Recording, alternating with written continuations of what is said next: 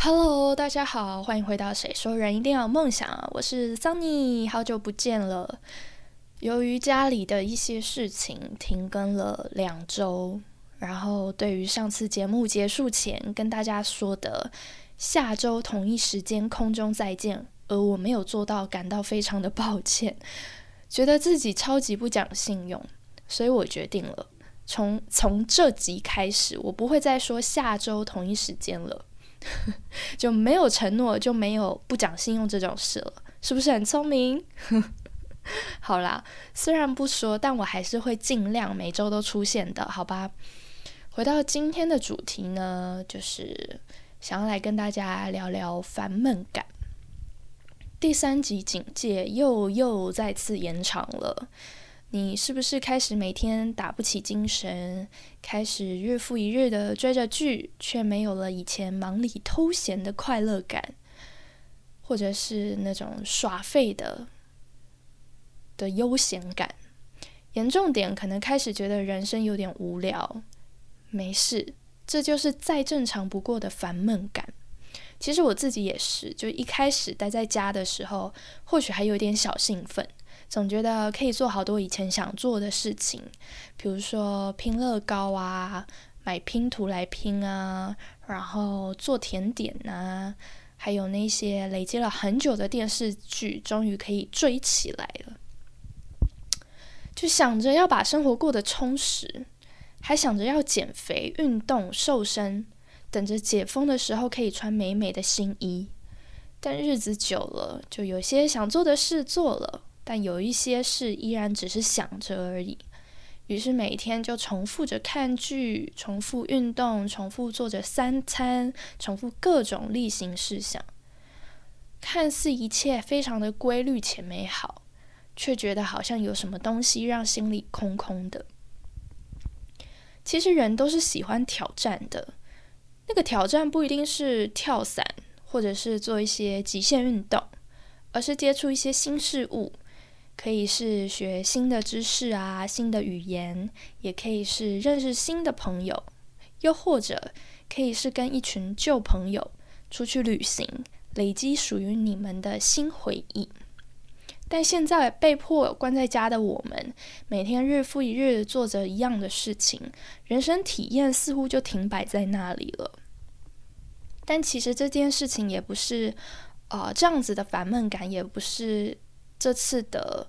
疫情才出现的，就是一直以来人类都会有这样子的烦闷感。曾经就有一群学者做了一个实验，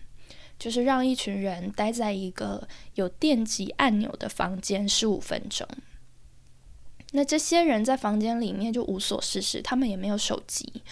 然后最后呢？研究出来就是这个实验，最后有六十七趴的男生跟二十五趴的女生会主动按下电击按钮，所以可见的寻求刺激，或者是说好奇自己没有接触过的新事物，是人类本来就有的倾向，而恰好现在的我们被处被迫的处在一个这样子的环境，那突破烦闷感，我们可以怎么做呢？嗯，我们可以去思考哪些事情是具有挑战性的，借由自我突破来打破重复一样生活的烦闷感。这里可以跟大家分享一个之前听到别人就是学习英文的有趣小方法，就不知道大家是怎么学英文的。我自己以前要准备多艺考试的时候，就学生时期的时候，都是像补习班一样，就是会规定自己一天要背几个单字，要读几篇文章，要练习哪个文法，或者是要写几篇模拟试题。但其实往往这样读没多久后，就会感到很痛苦，就觉得很无聊，然后就是真的读不进去。就是觉得不是我不想交英文这个朋友，而是英文他不想认识我。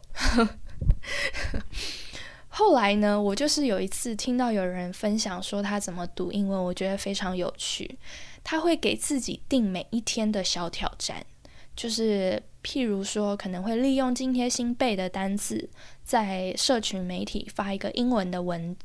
或者是呃利用今天学到的文法跟朋友用英文对话。等等的，就是一个先先读书，然后先学习，把你学到的知识、学习到的新东西利用在生活里，当做一个小挑战。我觉得这方法好像可以适用在很多地方，像我每天可能就要煮饭，也可以给自己定一个小挑战，就想着自己现在想要吃什么外面的餐厅的美食，我们就不要订外卖，我们就试着就是看着网络上的食谱，自己做做看。所以试着让生活很平常琐碎的事情也变得有挑战性，或许就是深陷烦闷感最好的解决方式吧。那今天就是分享这个小方式给大家，有兴趣的话也可以自己试着做做看。毕竟待在家的日子还没到尽头。那如果喜欢今天分享的内容，欢迎订阅。谁说人一定要有梦想？我们就下次空中再见喽，拜拜。